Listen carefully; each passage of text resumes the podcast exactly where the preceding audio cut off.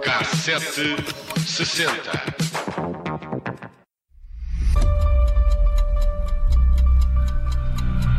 This game.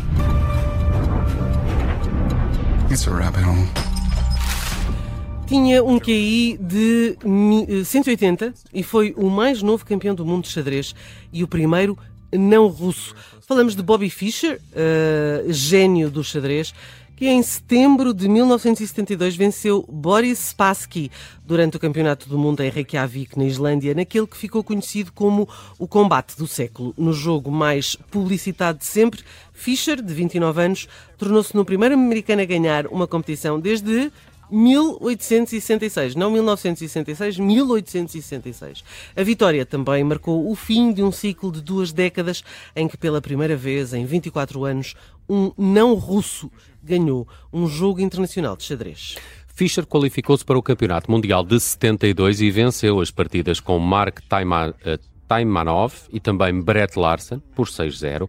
Depois de mais uma eliminatória contra Tigran Petrosian, Fischer conquistou a disputa do título contra Boris Spas, eh, Spassky, da URSS, como dizias em Reykjavik, divulgado como um confronto da Guerra Fria entre os Estados Unidos e a URSS.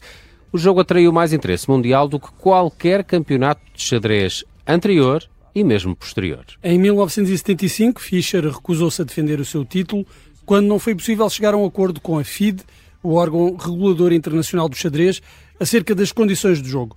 Consequentemente, o desafiante soviético, Anatoly Karpov, foi nomeado campeão mundial por omissão, terá sido falta de comparência. Falta de comparência, Exato. exato. Posteriormente, Fischer desapareceu dos olhos do público, embora surgissem relatos ocasionais de um comportamento, vá lá, errático. No mínimo. Em 1992, eh, reapareceu para jogar contra Spassky numa partida não oficial realizada na ex-Jugoslávia, que na época estava sob embargo das Nações Unidas. A participação de Fischer levou a um conflito com o governo dos Estados Unidos, que alertou o jogador que a sua participação na partida violaria uma ordem executiva que impunha sanções dos Estados Unidos à ex-Jugoslávia. O governo americano eh, chegou a emitir um mandato de prisão e depois disso Fischer viveu imigrado. Em 2004 foi preso no Japão e detido durante vários meses por usar, vários meses, atenção, por usar um passaporte que o governo dos Estados Unidos tinha revogado e eventualmente lá lhe foi concedida a cidadania islandesa por, uma, por um ato especial do Parlamento islandês. Afinal de contas, ele atraiu mais atenção para a Islândia, para Reykjavik, do que qualquer evento e isso permitiu-lhe viver até à sua morte em 2008. Não, Ora, é, não, é uma, não é um mau sítio para. não é não, senhor. Eu não, Foi eu não gostava, um eu não gostava mas- nada de passar uma temporada em Reykjavik, devo dizer. Fischer fez inúmeras contribuições para o xadrez. O livro My 60 Memorable, Memorable, eh, Games, publicado em 69, é considerado uma espécie de bíblia da literatura do xadrez. Na década de 90 patenteou um sistema de cronometragem de xadrez que adicionava um, eh, uma espécie de incremento de tempo após cada movimento e é agora é uma prática padrão nos principais torneios e, e jogos, eh, que eles dizem jogos por ah, holes, eh, e que eh, traduzido jogos por buracos parece-me bastante eh, Deve ter outra estranho. expressão Deve qualquer, ter, não é? Uh, também inventou o xadrez aleatório, uh, conhecido como Chess uh, 9600, Uhum, uma variante do xadrez em que a posição inicial das peças é aleatória para uma das 960 posições possíveis. Sim, mas Fischer não se destacou eh, somente pelas suas capacidades xadrezísticas, fez inúmeras declarações antissemíticas, incluindo eh, negar o Holocausto. O seu antissemitismo foi um tema importante nas suas intervenções públicas e privadas e tem havido comentários e especulações generalizadas sobre a sua verdadeira condição psicológica com base nas opiniões radicais e no seu comportamento, no mínimo, eh, excêntrico. O comportamento excêntrico trouxe-lhe dissabores ao longo da vida, ah, mas a família achava que era mais do que feitio e que ah, a Fischer padecia de uma doença psiquiátrica. Durante o jogo de 72, Bobby achou que estava a ser espiado pelos russos. Bom, provavelmente estava, mas a imaginação levava qualquer vigilância longe demais. Rapidamente entrava numa paranoia, acreditava piamente que os seus companheiros de viagem, e ele estava acompanhado por uma espécie de agente, se é assim que se pode dizer, e também por um padre. E a história do padre é uma delícia, porque era um padre que sabia jogar muito bem xadrez e que, enfim, era um padre. Portanto, ele estava lá basicamente para tentar meter uh, no, no, no, como, como dizer... Juízo. Juízo, sim. No caminho, no caminho Do da- bem. do bem. Bom, eh, ele, ele que chegava eh, a acusar os companheiros de terem passado para o lado dos soviéticos, digamos, esta, esta faceta fica bem patente eh, no filme, num filme que está na Netflix, que eu não consegui encontrar o nome em português, eh, e é um, é um filme eh, com aquela... Mas é um documentário ou com não, atores? Não, não, não, não, é então é o. Bobby, é o Bo- eh, não é Bobby Fischer, não. Não, chama. tem prawn, não sei o quê. O filme, Ah, ok. o, o, o, o, nome do checar na documentário. Netflix. eh, Sim, mas Se procurar por Bobby Fischer, vais lá, deve- vais deve lá dar. E é com aquele ator que, que fez. hum, estou a ver o cartaz deste Super, filme, uh, uh, Homem-Aranha? Uh, digamos aquela personagem. que- Maguire, Maguire, Maguire. Maguire. Maguire. Ma- Tobey Maguire. Maguire, é com esse. Sim. Bom, hum, Mas vamos lá ao combate do século. vamos ao combate do século. O jogo Porque disputado em plena Guerra Fria eh, trazia várias tonalidades políticas. Fischer já havia acusado os soviéticos de fraudar o sistema de torneios e não media palavras eh, nos sentimentos sobre os próprios russos, dizendo que a partida era realmente o mundo livre contra os russos mentirosos, trapaceiros e hipócritas, eh, sempre eh, a sugerir que os líderes mundiais deveriam lutar de mão em mão.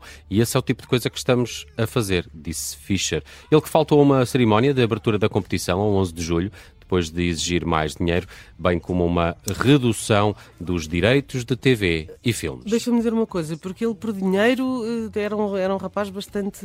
bastante E gostava? Era. Ele era, gostava de era. dinheiro. E, e nota-se isso no filme, que a dada altura eh, ele está sempre a pedir mais. E tem alguma razão, porque de facto os russos tinham condições incríveis, ficavam nos melhores hotéis, Então, tinha faltava ter massagens e manicure e, e- e eles ficavam nos, enfim, numas pensões ecas. Ahm, É é.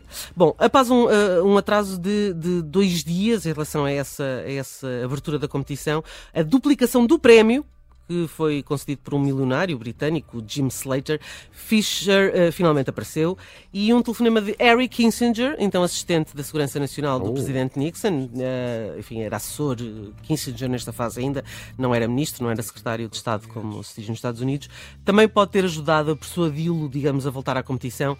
Dizia, dizia Kissinger que a América quer que vá até lá para derrotar os russos. Pois. Eh, Fischer é conhecido por ser sem graça, ou seja, digamos que era alguém com pouco sentido de humor, o que é muito próprio dos, das mentes brilhantes, mas depois com um coeficiente emocional muito baixo. Era rude e era possivelmente insano.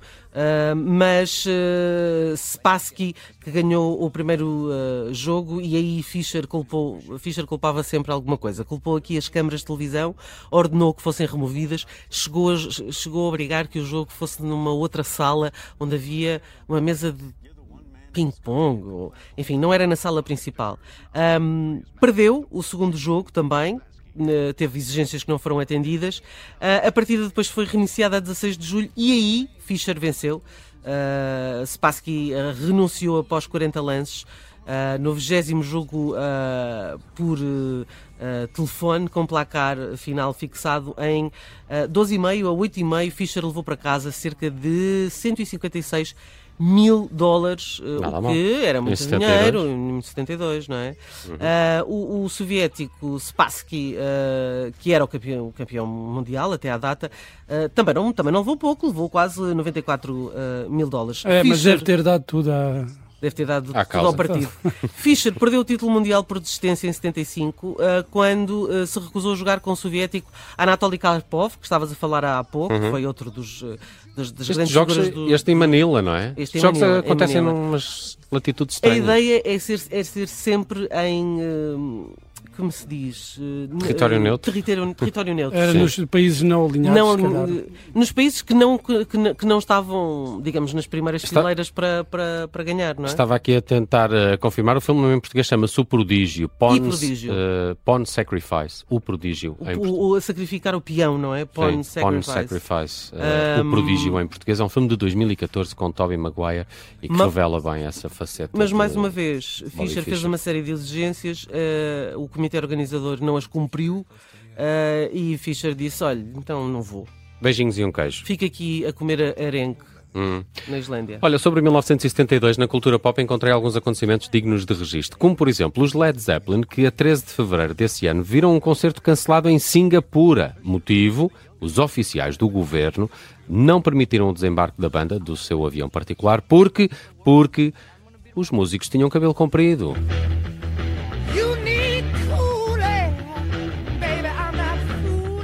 Isto cantar sobre drogas e rock and roll, eh, tudo bem. Agora ter cabelo, Cabelo comprido, comprido. não tem em, Singa- em Isso é- Singapura. Isso é para meninas. Não, nem Façam pensar, uma trança. Nem pensar, nem pensar. 1972 é também o ano da estreia da nova banda de Paul McCartney, dos eh, Wing, Wings, eh, que agora ia-me sair Winks, mas isso é outra coisa, que também faz parte da sua mulher, a Linda McCartney, e o primeiro single da banda causou polémica. Give Ireland Back to the Irish foi inspirada no massacre do ah, chamado Domingo Sangrento e, e foi banida da BBC, o que deu uma ajuda nas vendas, lá está, até porque é banido, é sempre bom, Claro. e fez com que chegasse ao top 20 britânico.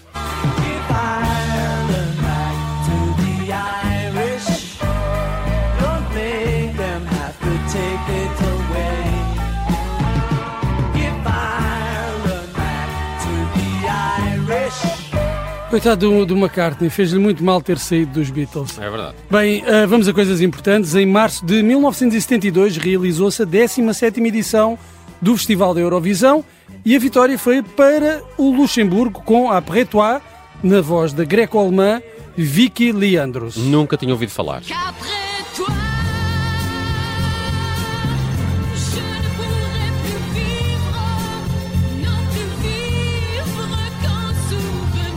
Ah, a grande canção, afinal, está Não aqui é? de Vicky. Tu conhecias, não sabias, mas já conhecias isto. Se calhar, se calhar. Bem, já a representação portuguesa coube a Carlos Mendes com a Festa da Vida, que conseguiu ficar em sétimo lugar. Não é nada mal porque neste ano eh, há muitos concorrentes e sétimo significa que fica na primeira metade da tabela. Ah, muito bem. Veio o sol, vinhas flores, maras, canções, todas as cores, guerras esquecidas por amor.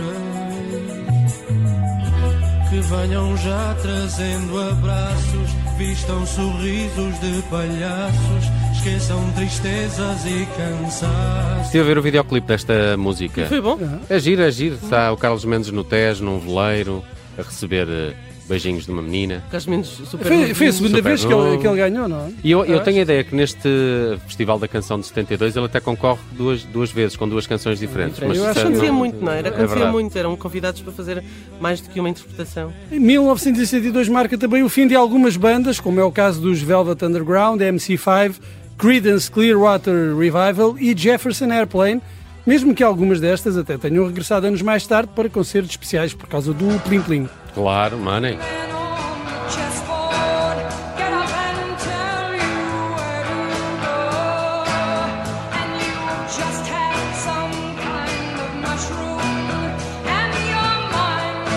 Está a falar de cogumelos esta rapariga, não sei o É, que é que ela quer dizer. salteados, ou Sim, sopa, ou não sopa faço de a mínima ideia do que é que ela está a dizer. Bem, mas hoje fechamos não em 1972, mas a 5 de setembro de 1946, o dia do nascimento em Stone Town, na atual Tanzânia, de Farouk Bulsara. Mais tarde conhecido como Freddie Mercury. Se fosse vivo, o vocalista dos Queen faria hoje 77 anos. Além do trabalho com a banda, também escreveu e gravou eh, vários temas a solo, como é o caso desta I Was Born to Love You, que pertence ao disco de estreia de Freddie Mercury, Bad Guy, de 1985.